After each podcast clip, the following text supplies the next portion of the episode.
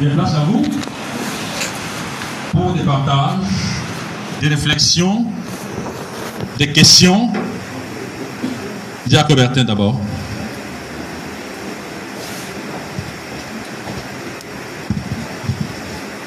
Bonjour à tous bien-aimés. J'ai un partage au chapitre 10, le verset 28 et 30. Il dit, je leur, euh, je- je leur donne la vie éternelle et elles ne périront jamais et personne ne les ravira de ma main. Mon Père qui me les a donnés est plus grand que tous et personne ne peut les ravir de la main de mon Père. Et moi, moi et le Père, nous sommes un. Moi, je, voudrais partager quel privilège nous avons euh, en, en tant qu'enfants de Dieu et membres de la famille de Dieu. Quel privilège dans ce sens que nous sommes là entre les mains du Seigneur et que rien ne peut nous ravir de sa main. Il dit que le Père qui l'a fait est plus grand que tout. Et nous sommes aussi entre les mains du Père. En réalité, moi, je vois là une assurance de ce sens que même quand quelqu'un fait ses gris-gris devant nous, on ne devait même pas trembler. Parce que personne ne peut nous faire quelque chose vraiment si Dieu ne, nous, ne lui donne pas le OK. Amen.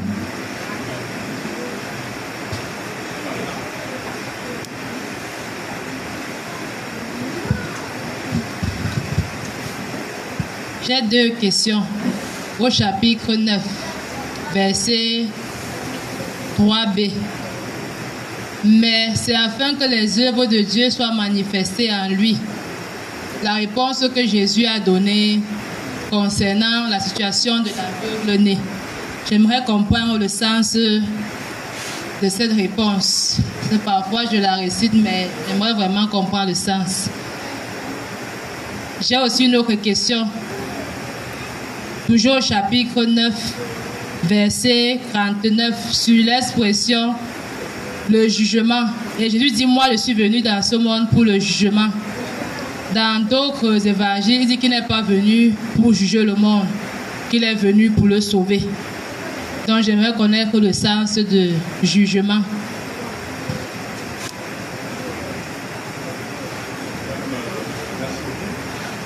Hein? Micro, devant.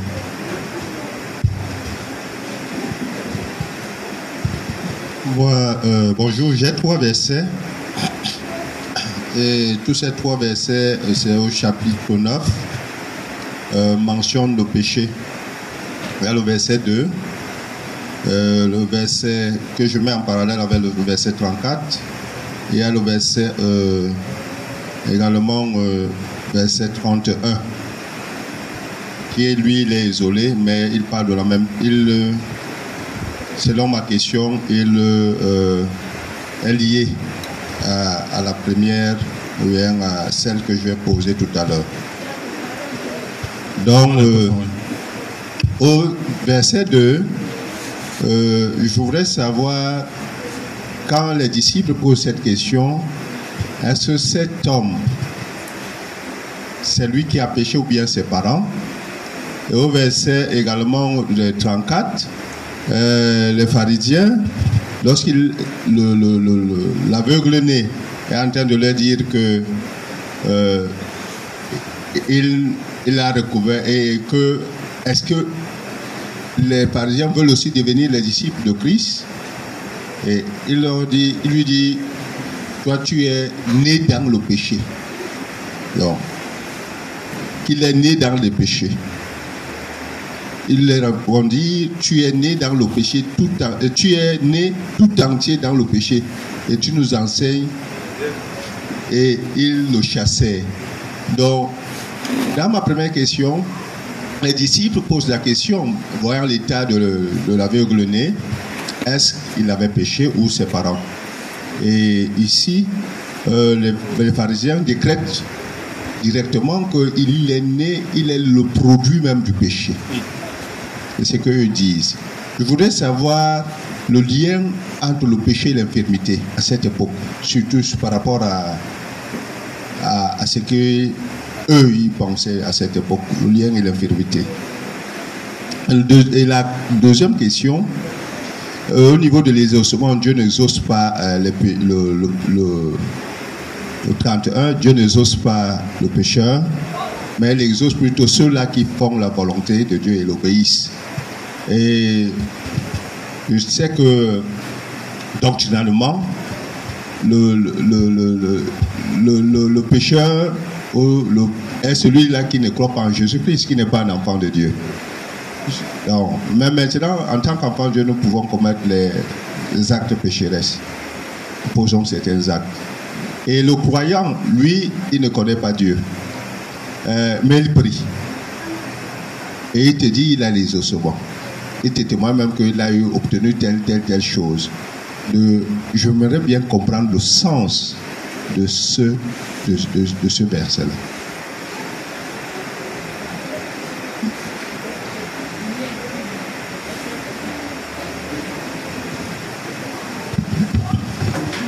Bonjour.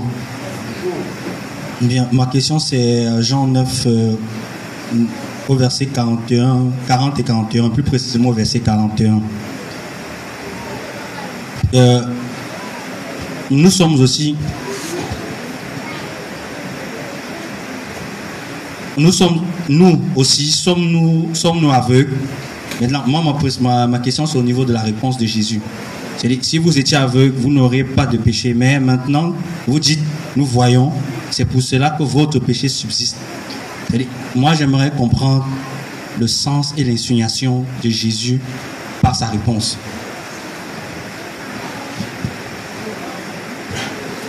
Et l'insinuation.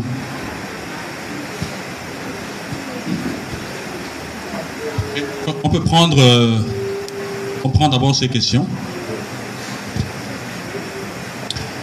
En tout cas, il me semble que, sauf si l'un d'entre vous veut prendre une réponse, hein, veut apporter une contribution. Jacques est en train de sourire. il me semble que toutes les questions qui sont posées se ramènent en fait à la question de la sœur Marina. Comment comprendre, enfin la deuxième question sur euh, le verset 39. Je suis venu dans ce monde pour un jugement, afin que ceux qui ne voient, afin que ceux qui ne voient pas voient, et ceux qui voient deviennent aveugles. Elle a mis le verset 39 en parallèle avec un, autre texte où le Seigneur dit, je crois c'est en Jean chapitre 3, il dit qu'il n'est pas venu afin de bouger le monde, mais afin que le monde soit sauvé par lui. Donc il n'est pas celui qui juge le monde, mais il est celui par qui le monde a été sauvé. C'est ça sa mission. Alors, il y a l'article indéfini 1 qui fait la différence et qui sépare les deux versets. Dans, le, dans, Jean chapitre 3, il dit, je ne suis pas venu pour juger le monde. Mais je suis venu afin que le monde soit sauvé. Mais ici, il est venu pour un jugement. C'est-à-dire que le salut implique obligatoirement un jugement. Donc, vous voyez que dans le premier cas, euh, ce que tu as évoqué par, dans Jean 3, le jugement ici, c'est prononcer des condamnations dans Jean chapitre 3. Je suis venu te condamner toi tu fais mal, tu fais bien, tu fais mal, tu fais bien, ainsi de suite. Or, il n'est pas venu pour ça. Il est venu prêcher la parole de Dieu pour que ceux qui croient à la parole soient sauvés. C'est tout ce qui l'intéresse. Maintenant, si certaines personnes croient à la parole de Dieu et d'autres ne croient pas à la parole de Dieu, ceux qui ne croient pas sont déjà jugés sans que lui ne les juge. Et c'est le deuxième sens qui est le sens du jugement dans le verset 39 la présence même de Christ est un jugement. Ce qu'il fait est un jugement. Regardez bien le contexte de 39. Je suis venu dans ce monde pour un jugement, afin que ceux qui ne, ceux qui, qui ne voient pas voient, et que ceux qui voient deviennent aveugles. Euh, ce qui précède, je crois que dans ce texte, Jésus n'est même pas... Il est, il est content en fait. Il est très content de l'attitude de ce, cet aveugle né qui s'est repenti, qui a placé sa confiance, qui a cru qu'il est Dieu et qui l'a adoré. Il est content. Content parce que voilà des personnes qui viennent le mettre dehors. Des gens qui sont censés lui montrer le chemin du ciel, le chassent carrément de la maison de Dieu, entre guillemets. Ou bien la maison de Dieu, vrai, vrai, comme on peut dire, c'est la maison de Dieu. On le chasse de la maison de Dieu et il vient et il reconnaît le Seigneur et il l'adore. Jésus est content. En fait, il est en train de dire, ceux qui étaient censés te montrer le chemin du ciel sont ceux qui te chassent. Ceux-là pensent qu'ils voient alors qu'ils sont pratiquement aveugles. Et toi qui étais aveugle à leurs yeux, tu vois. Il se réjouit de cette séparation. Donc, cette expression jugement ici est très positive en fait. C'est-à-dire que c'est positive, positive euh, et dans un certain sens négatif aussi. C'est une séparation. Une séparation entre ceux qui croient et ceux qui ne croient pas. Maintenant, euh, le verset 36 que tu as évoqué, qui est-il Seigneur afin que je croie en lui, c'est ça? Ah, c'est 3b, pardon, 9 3b. Mais c'est afin que les œuvres de Dieu soient manifestées en lui.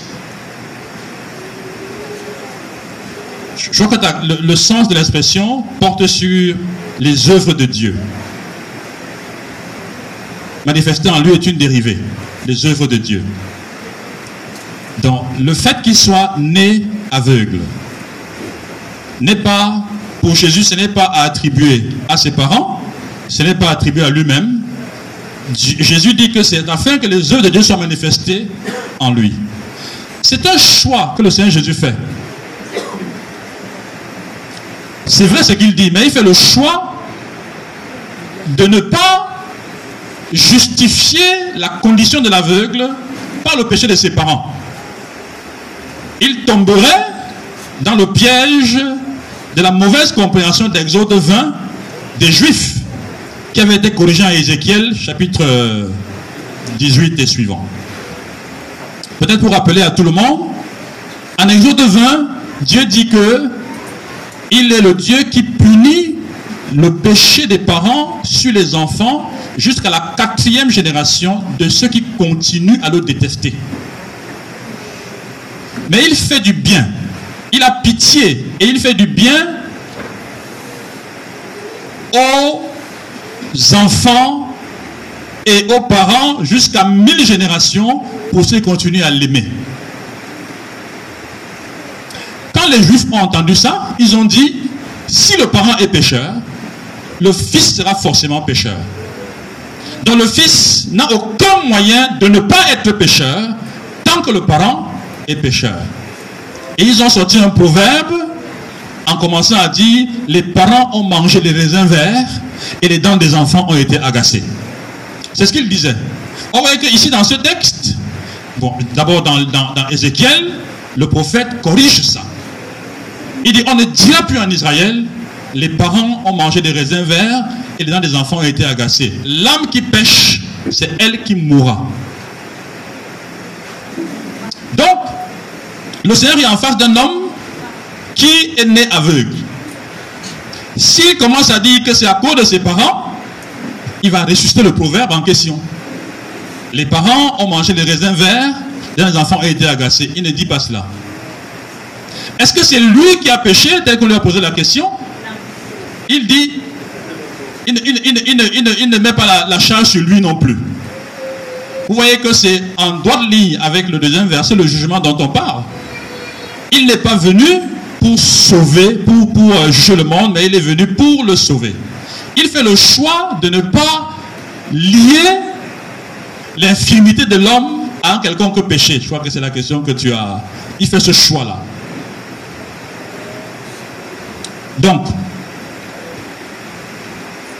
les œuvres de Dieu, donc, s'il y a un tel homme qui est aveugle né, Jésus estime que c'est pour qu'il soit délivré et que les gens voient que lui est le Fils de Dieu.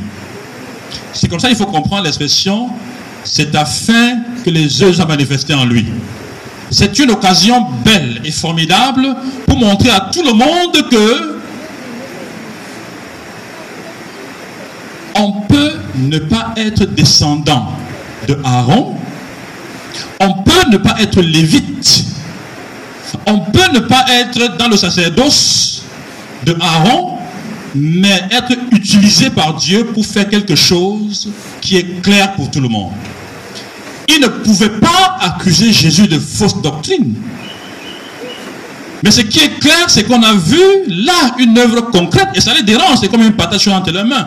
Ils discutent, ils posent la question, ils reposent la question, ils appellent les parents, ils veulent savoir. Ça les dérange en fait, mais pourtant le fait est là. Le monsieur est guéri. Il voit. Donc, les œuvres de Dieu en question, c'était effectivement pour que le témoignage sur le Fils de l'homme soit manifeste pour chacun. Et vous voyez la preuve, c'est que l'un des les, gens qui l'ont chassé, ils pensent qu'ils voient, et celui qui a, été chassé, c'est lui qui voit maintenant vrai, vrai, comme on dit. Oui. Ça encore d'actualité de nos jours. Pas que bon, c'est vrai que Jésus est déjà parti, il va revenir après. Vas-y quand même. Est-ce que, bon, je prends un exemple. Le Seigneur peut rendre l'enfant d'une famille, bon, peut lui donner, peut peut-être lui rendre infime pour parler à ses parents. Et après, des années plus tard, il recouvre, il recouvre la santé et les parents, ces êtres incrédules, je ne sais pas si ça peut être possible de nos jours. Le même chemin peut se reproduire, bien que Jésus n'étant Ça peut se reproduire. Ça peut se reproduire. Bon, quand on dit reproduire, c'est trop dit. Pour qu'il y ait reproduction, il faut qu'il y ait Jésus. Il faut qu'il y ait un aveugle né il faut qu'il y ait les mêmes circonstances. Ça, c'est une reproduction. Mais tu veux dire qu'est-ce qu'on peut rencontrer une situation où un enfant est malade et plus tard euh, une intervention euh, divine dans l'enfant apporte la guérison et les parents deviennent euh, des pénétrants de la vie? Oui, c'est des choses, ce sont des cas de fugue qui sont possibles. Mais ici, ce qu'il faut préciser dans notre cas ici, c'est que ce que le Seigneur Jésus dit ici est vraiment très haut c'est tellement, c'est plus haut, c'est très haut par rapport au cas qu'on peut, on peut rencontrer aujourd'hui. Euh, c'est des situations qui ne peuvent, je ne sais pas si quelqu'un peut être habilité à donner les yeux à quelqu'un comme c'est le cas ici. Parce que ça, ce n'est pas une guérison euh, simple. Le gars, il est né sans yeux. Il, est né aveugle. Ce qu'il avait là, c'était juste des éléments. Il n'avait rien. Il n'a pas commencé à voir et il est tombé en cécité, des choses comme ça. Non, non, non, non, non, non, non, non. C'est des situations, tu vas à l'hôpital, on déclare clairement qu'il n'y a rien là. C'est comme s'il n'a pas Dieu, en fait. C'est un acte créateur ici. Et le pouvoir qui est mis en route ici est vraiment trop élevé pour qu'on puisse le comparer à des situations qui pourraient se reproduire aujourd'hui, dans ce qui pouvait arriver aujourd'hui dans les vies des personnes. Mais le chemin est possible. Hein? Le chemin est possible. Ça peut s'appliquer à un enfant malade, ça peut s'appliquer à un homme qui est là, ça peut être un homme qui est adultère, toutes ces choses-là. Des changements peuvent arriver brusquement dans une vie et, et les gens se convertissent. Mais, pour dire que ce n'est pas toujours évident, même c'est possible. Quand une jeune fille vit mal, ou un jeune garçon vit mal, il est bandit, il vole tout le monde. Ou la jeune fille sort tous les jours. Et pendant ses sorties, rencontre l'évangile. L'évangile change la vie de l'enfant, l'enfant redevient saint, normal. Parce qu'il a cru au message l'évangile. Est-ce que les parents se convertissent pour autant? Ce n'est pas une garantie que ces choses vont se passer, ça va se faire. La preuve, ce qui s'est fait ici n'a pas converti les autres automatiquement. La question du diacre euh, Chopin, il fait bien de relever le lien entre le 9.2, le 9.34 et le 9.31. Franchement, le 9.31, on avait traité le 9.31 ici. Sauf si on ne se souvient pas, on avait traité le 9.31. Est-ce que Dieu exauce les pécheurs? Euh, Quel est le lien entre le péché et l'infirmité? En réalité, le 9.2 et surtout le 9.34. Ils lui répondirent, tu es né tout entier dans le péché, et c'est toi qui nous enseignes et ils le jetèrent dehors. Le 934 est caractéristique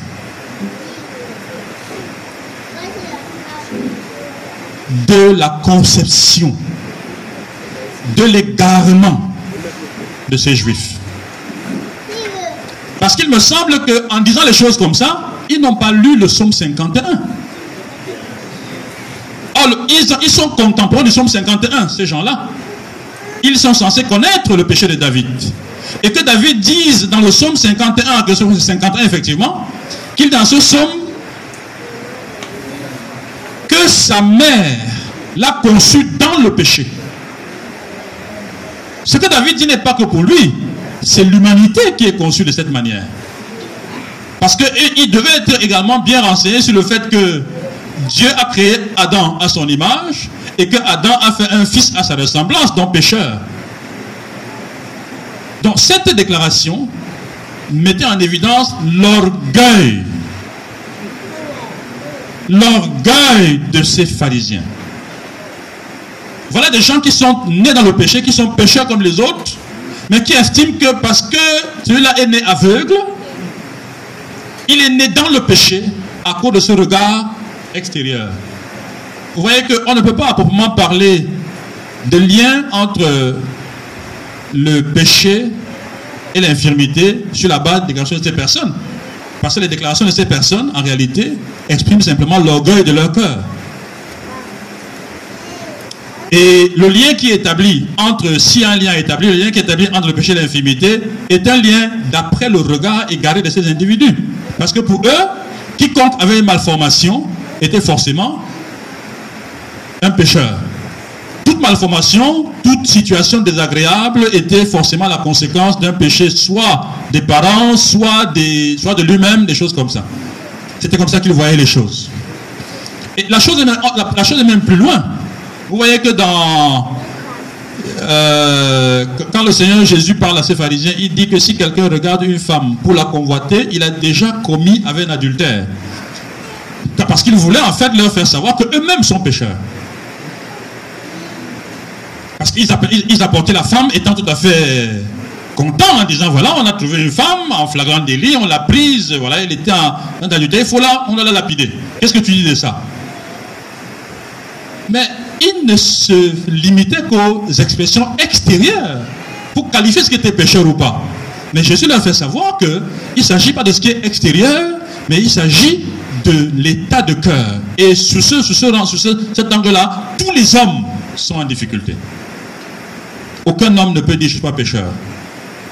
Je crois qu'on peut... Alors pour le 941, la réponse du Seigneur Jésus-Christ, si vous étiez aveugle, vous n'auriez pas de péché. Mais maintenant, vous dites, nous voyons aussi votre péché demeure.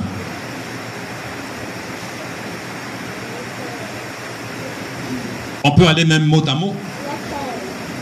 Et on peut comprendre simplement l'idée. Comme j'ai déjà dit, je vais redire simplement. Parce que tu as demandé le sens de la réponse et l'insinuation du Seigneur Jésus-Christ. En fait, le Seigneur n'insinue rien. Hein. Il n'insinue rien du tout. Il dit seulement à ces personnes que si vous étiez aveugle, vous n'aurez pas de péché.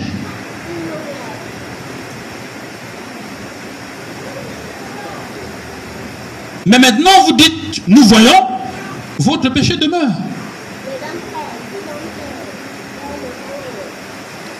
La deuxième partie éclaire la première. Puisqu'ils disent qu'ils voient, c'est-à-dire que ils se contentent de leur système, ils se sentent éclairés par les lois dans lesquelles ils se trouvent, ils n'ont pas besoin de sauveur. Et quand ils n'ont pas besoin de sauveur, ils n'ont pas besoin de repentance, et forcément leur péché demeure. Là, c'est plus clair.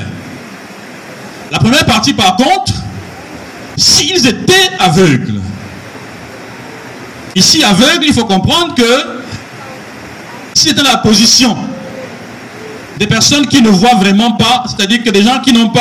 Euh, euh, euh, qui ne s'appuient pas sur le système de Aaron. Le système dans lequel les sacrificateurs s'appuient en question, s'ils si, si, étaient hors de ce système-là, eh bien, ils seraient éligibles ils seraient même en position de placer leur confiance en Jésus-Christ. Parce que de ce point de vue-là, ceux qui étaient aveugles, c'était des prostituées, des gens de mauvaise vie, des gens qui sont hors du système. Ce sont ces personnes-là qui étaient aveugles. Et c'est justement là-bas qu'il y avait des conversions. C'est vrai, il leur dit, si vous étiez aveugles, vous n'auriez pas de péché. Bon, je suis en train de nuancer ici, hein, quand même, parce que ce n'est pas le statut d'aveugle qui fait d'un homme un homme sans péché. Mais ce qui est certain, c'est que s'ils étaient comme des personnes qui n'avaient pas, qui ne s'appuyaient pas sur leur propre justice, celle de la loi aussi également, ces personnes-là étaient éligibles, pouvaient croire en lui. Ça aide un peu. Donc je peux m'arrêter là pour cette affaire-là. Ok, frère Elvis. Bonjour frères et sœurs. Ma première question est dans l'évangile chapitre 9. Et la façon dont le Seigneur a, procédé pour que l'aveugle puisse avoir la vue. Verset 6, il dit, après avoir dit cela, il cracha à terre et fit de la boue avec sa salive, puis il appliqua cette boue sous les yeux de l'aveugle. Et lui dit, va te laver, bon. C'est le lien avec la salive et la boue. Parce que j'ai j'ai entendu à l'époque, ça quand même un peu loin derrière, attribuant le Seigneur Jésus en train d'appliquer la cabale. Parce qu'il procède un peu comme ça. Puisque euh, nous voit que la méthode, c'est que le Seigneur peut dire et la chose s'accomplit. Mais comment la terre qui a été maudite, et de cette terre qu'il prend avec sa salive pour pouvoir appliquer? Je veux un peu comprendre cette forme de, cette forme de guérison, forme de, comme cette, cette procédure. Et le chapitre 10, le Seigneur dit au verset 8, il dit, tous ceux qui sont venus avant moi sont des voleurs et des brigands. Mais les brebis ne les ont point écoutés. Je voudrais parler, il s'agit de qui? Précisément, tous ceux qui sont venus avant, avant lui. Parce que beaucoup l'ont précédé. Et, il continue, il dit, je suis la porte, si quelqu'un entre par moi, il sera sauvé. Il entrera et il sortira et il trouvera des pâturages. Je voudrais comprendre exactement, c'est on dit que la porte est peut-être la porte de l'entrée du, royaume. Je veux comprendre qu'elle parle de la porte. Parce que il, a plusieurs étiquettes. Bon, je veux comprendre un peu celle-ci, parce que c'est le roi des rois, il est le seigneur des seigneurs, le roi des juifs, et que lui aussi dit que je suis la porte. je voudrais avoir mes questions.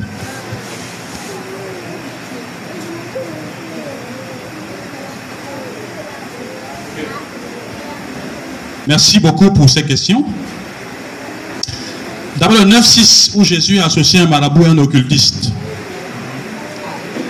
Parce qu'il a fait la boue et la salive. Vous voyez, quand on méprise quelqu'un, on peut dire de lui et interpréter ces choses d'une certaine manière. Je vous ai dit tout à l'heure, quand je répondais à l'une des questions, que la hauteur du miracle qui est accompli ici est telle que aucun autre homme ne peut refaire ça. C'est un acte créateur. Quand on méprise quelqu'un, on peut dire effectivement il a fait de la magie, il a fait la la boue et tout ça. C'est des expressions, des récupérations méprisantes des incrédules qui ne veulent pas voir en Jésus-Christ le Créateur. Ils disent que c'est un, c'est une action de la cabale, n'est-ce pas? Nous nous disons que c'est un acte créateur. Quand Dieu a créé le ciel et la terre, en six jours, il a fait quoi? Il a dit, la chose a existé. Il a dit et la chose s'est faite. Quand il est arrivé au niveau de l'homme, est-ce qu'il a dit, homme, viens? Il a dit ça Il a pris de la terre, il a fabriqué, il a soufflé. Quelque chose de sa création et quelque chose de lui. Et dans ce texte, qu'est-ce que Jésus fait? Il prend de la terre quelque chose de sa création et quelque chose de lui. Et il lui fait des yeux.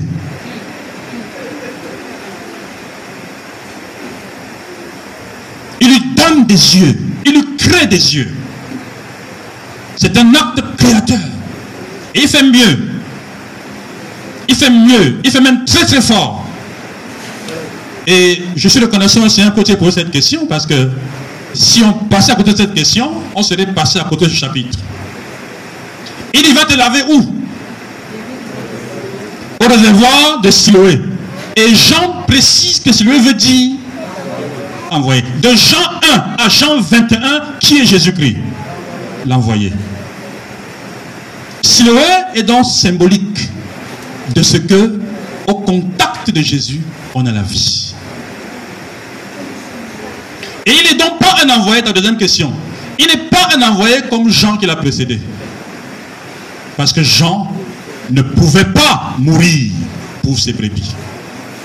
Même s'il mourait, il mourait pour une seule brebis. C'est un homme. Son père c'est Zacharie, sa mère c'est Elisabeth. Pas toi. Avant Jean, il y a d'autres prophètes qui sont arrivés. Aucun de ces prophètes ne pouvait mourir pour les brebis. Même s'il mourait, il mourait juste pour une seule personne. Lui, il est la porte. Il n'ouvre pas la porte pour une personne, mais il ouvre la porte pour toute l'humanité, la deuxième humanité. Tous ceux qui vont croire en lui. Il meurt pour une infinité de personnes. Vous voyez l'affaire? Donc, la question de la porte ici, euh, j'ai envie de m'engouffrer là-dedans. Mais encore une fois, je me retenir parce que une fois, je vous ai annoncé ici que quand on parlera du tabernacle, je parlerai de tous ces éléments. Et ça va même s'éclaircir seul. Parce qu'il parle de la porte, il va parler plus loin de la porte des brebis. Ce sont des éléments du temple. Si vous comprenez le rôle de la porte dans le temple, vous comprendrez de quoi il parle ici. On ne peut pas comprendre Jean si on ne connaît pas l'Ancien Testament, si on ne connaît pas bien le temple. On ne peut pas comprendre Jean. Jean, quand quelqu'un le lit d'un trait, tout ce qu'il peut avoir comme conviction, c'est ce qu'il dit en Jean chapitre euh, à la fin. Il va, il va comprendre que Jésus a fait beaucoup de choses qui ne sont pas écrites dans ce livre. Mais ceci a été écrit afin que vous croyiez que Jésus est le Fils de Dieu et qu'en croyant, vous ayez la vie en son nom. C'est-à-dire qu'à la fin de l'évangile de Jean, celui qui lit d'un trait va simplement être ébloui en regardant ce qui se passe. Et va croire que Jésus-Christ est le Fils de Dieu. Et comme il va croire ça, il aura la vie en son nom. C'est le but de Jean. Mais si vous voulez expliquer, enseigner l'évangile de Jean, il faut bien être posé dans l'Ancien Testament pour le faire. Vous voyez, parce qu'il y a trop d'allusions là-bas au temple, la porte de Bethesda, la piscine de Bethesda, la porte, la porte des brebis, je suis le bon berger. La notion de berger, dans toute l'écriture, ne s'applique qu'à une seule, à un seul être. L'éternel est mon berger. Je ne manquerai de rien. C'est Dieu qui est le berger. Quand il dit je suis le bon berger, vous vous souvenez qu'il a dit à quelqu'un, à un jeune riche quelque part, pourquoi m'appelles-tu bon? Seul Dieu est bon. Mais il dit qu'il est le bon berger ici. Qu'est-ce qu'ils doivent comprendre en face? Dieu est devant vous. Dieu est là. Mais malgré tout ce qu'il est en train de dire, il continue à jeter les cailloux. Il continue à ne pas croire. Il continue à jouer les orgueilleux. Alors qu'en réalité, dans toute son humilité, il a dit la vérité. Donc, je sais que l'expression voleur et brigand, les gens les comprennent en général comme euh, on voit Satan toujours. Mais regardez bien le contexte de cette affaire. Tous ceux qui sont venus avant moi sont des voleurs et des brigands. Pour, pour, pour, comprendre cette expression qui semble un peu dure, parce que c'est un jugement un peu fort sur ceux qui précèdent, les bons apôtres, les bons prophètes, n'est-ce pas C'est un jugement un peu fort. Mais c'est d'eux qu'ils parlent. C'est d'eux qu'ils parlent. Euh, je prends un cas simple. Une fenêtre peut faire entrer combien de personnes? En tout cas, pas autant que la porte, n'est-ce pas? Ouais, le symbolisme. Le mercenaire ne donne pas la vie pour ses brebis. Je vous dis tout à l'heure que même s'ils donnaient leur vie, quelle serait la valeur de leur vie? Si Abraham donnait sa vie, quelle serait sa valeur? Ça pouvait te sauver Si Moïse même donnait sa vie, ça pouvait sauver qui? Une vie égale à une autre vie. Une vie n'est pas égale à deux vies. Seule la vie de Jésus-Christ fait entrer toute une autre, toute une autre humanité. Seule sa vie. C'est-à-dire que ce qu'il dit ici,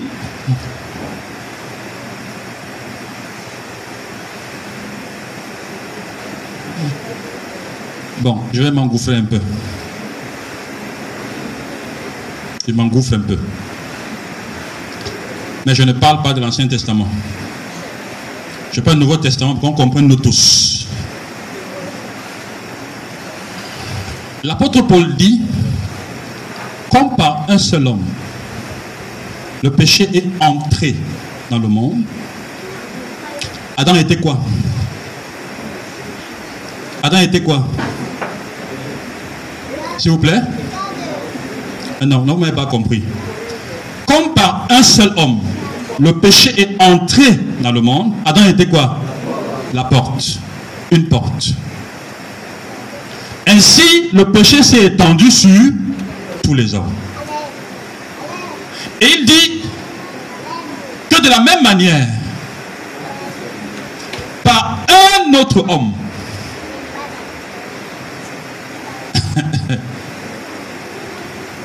par le sacrifice de sa vie, la grâce a été donnée à plusieurs. Qu'est-ce que Jésus est? La porte du péché devait se refermer pour que s'ouvre la porte de la vie. Jésus-Christ est celui qui ferme la porte du péché et il ouvre la porte de la vie. Connaissez-vous quelqu'un d'autre qui peut ouvrir la porte de la vie et fermer celle du péché? Est-ce qu'il y a un homme qui peut le faire?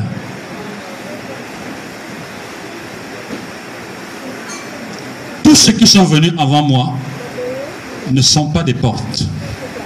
Ne pouvaient pas ouvrir la porte de la vie et fermer celle du péché. Aucun ne pouvait le faire. Je suis la porte. C'est bon pour vous?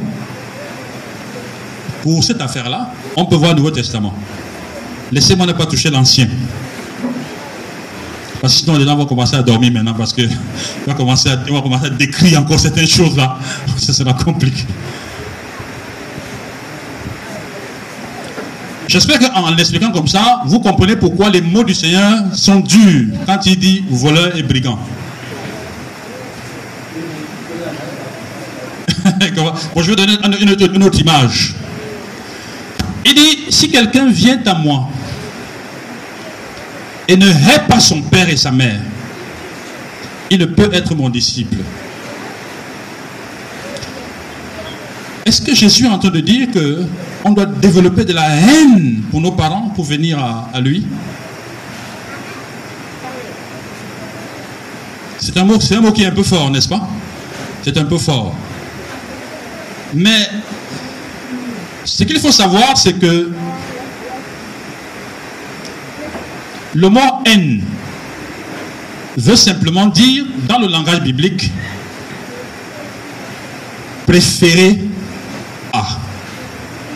C'est-à-dire que si je préfère le diacre Bertin à toi, c'est que je te hais. Même si je n'ai pas de sentiments contre toi. Mais parce que je l'ai... C'est un peu comme tu es marié, n'est-ce pas? Si on te dit que tu détestes toutes les autres femmes et que tu aimes seulement la sœur Marthe, est-ce que c'est vrai? C'est vrai, n'est-ce pas? Mais ce n'est pas vrai aussi. Tu as des bonnes relations avec les autres, les autres femmes, n'est-ce pas? Tu les salues, tu, tu, tu cours avec elles, tu manges avec elles. Mais on te dit que parce que tu as une épouse qui te fait des enfants, tu détestes toutes les autres femmes. Le mot détester ici, bien qu'il soit fort, est une indication de la qualité de ta relation avec ta femme. C'est bon pour toi? Maintenant, quand il dit ceux qui sont venus avant moi sont des voleurs et des brigands, c'est juste pour indiquer la qualité du service que lui, il apporte au regard de ceux-là qui sont venus avant. Ils sont bel et bien des envoyés de Dieu. Mais comparé à ce que Jésus-Christ apporte, ils ne sont rien du tout. Rien du tout. Absolument rien du tout. C'est pour ça que Jean va dire, dans la prédication qu'il veut faire aujourd'hui, que tu as déjà écouté, n'est-ce pas? À Bonabéry. Il a dit, je ne suis pas digne, en me baissant, de délier la courroie de ses souliers. Je ne suis rien comparé à Jésus-Christ. Lui, c'est un bon voleur. Jean, c'est un bon brigand. Parce qu'il a bien compris son rôle. Voyez-vous? C'est ça la force de ces mots-là. C'est ça le contenu de ces expressions. Vraiment, ne tombez pas dans ce faux piège qui consiste à voir, à expliquer le texte hors de son contexte. En disant que euh, brigand, voleur et tout ça là, non, c'est Satan, c'est Satan, c'est Satan. Nulle part dans ce thème, vous voyez Satan apparaître directement. Nulle part. Ça ne signifie pas que Satan ne vient pas pour égorger, détruire et tuer. C'est pas ça que ça signifie. Mais ça dit seulement dans le contexte ici, il faut voir la qualité, l'exclusivité, le caractère tout à fait spécial, unique de ce que Jésus apporte. Et ça exclut les autres.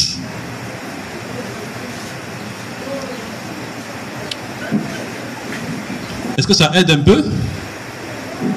Pour qu'on ne revienne plus dessus une fois, il faut qu'on ferme cette affaire directement.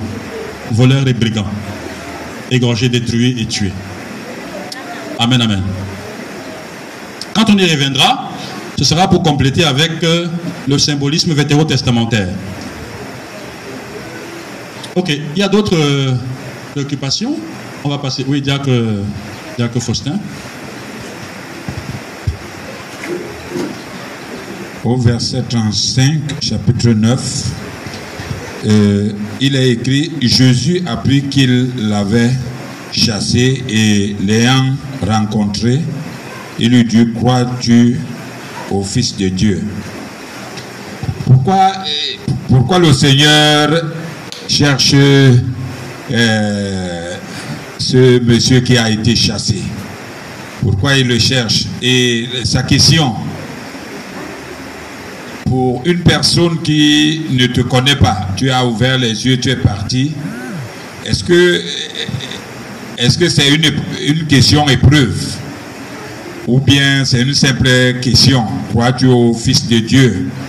Et comment expliquer les réponses que le Seigneur lui donne? Parce que les réponses ne semblent pas être euh, euh, la question que lui-même il pose. Parce que à la suite il dit Qui est-il, Seigneur, pour que je croie en lui Et lui, au lieu de, se présenter, il commence à dire Le voici devant toi. Est-ce qu'il y a une cohérence avec ça, la, la question de de, ce monsieur?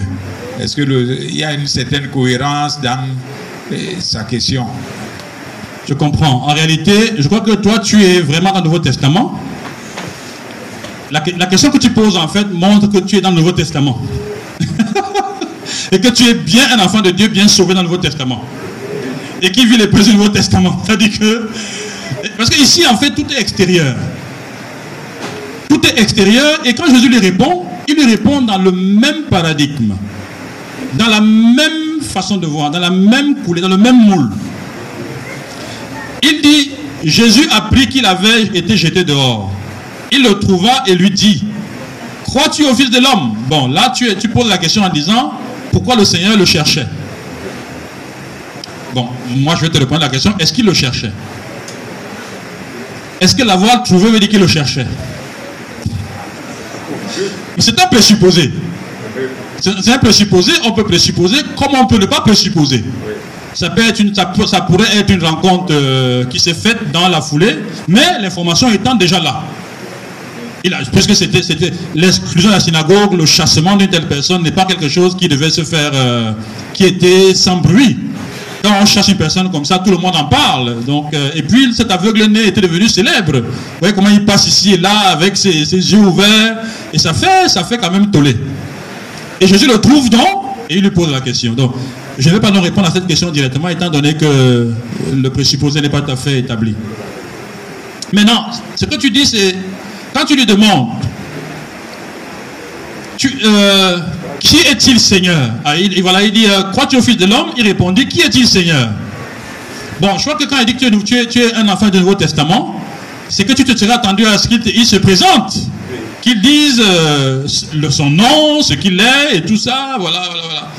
Mais il dit, il lui dit simplement, tu l'as vu, lui dit Jésus. En fait, c'est très significatif. C'est très significatif. Tu l'as vu, ce n'est pas, il ne faut pas prendre ça trop facilement. Tu étais aveugle hier. Tu ne voyais rien hier. Mais tu l'as vu. Tu n'as pas vu que Jésus, tes yeux voient. Tu as en toi le témoignage de ce qu'il est. C'est ce qu'il est en train de dire en fait. Tu, tes yeux, et ce que tu es en train de faire là, tu es en train de voir l'homme que tu ne pouvais pas voir avec tes yeux. Parce que l'homme là t'a fait quelque chose. C'est lui. Donc, touche tes yeux. Touche tes yeux. Jouis de ta vue. Et décide si tu le crois ou non. Vous voyez le phénomène. Donc, en fait, il croit sur la base que Jésus a fait. Il connaît Jésus par l'action du Seigneur Jésus. Je crois que c'est ça en fait qu'il faut, il faut saisir dans cette affaire-là. Donc Jésus n'a pas besoin de se présenter en lui présentant l'évangile. L'évangile est déjà bien prêché par l'acte qu'il a posé, il a ouvert les yeux. Et là, ça révèle effectivement que il est Dieu. Il est le Fils de Dieu, il est Dieu. Ok. Merci beaucoup pour ces différentes questions. Euh, Est-ce que le diacre Christian peut élever la voix? Remercier le Seigneur pour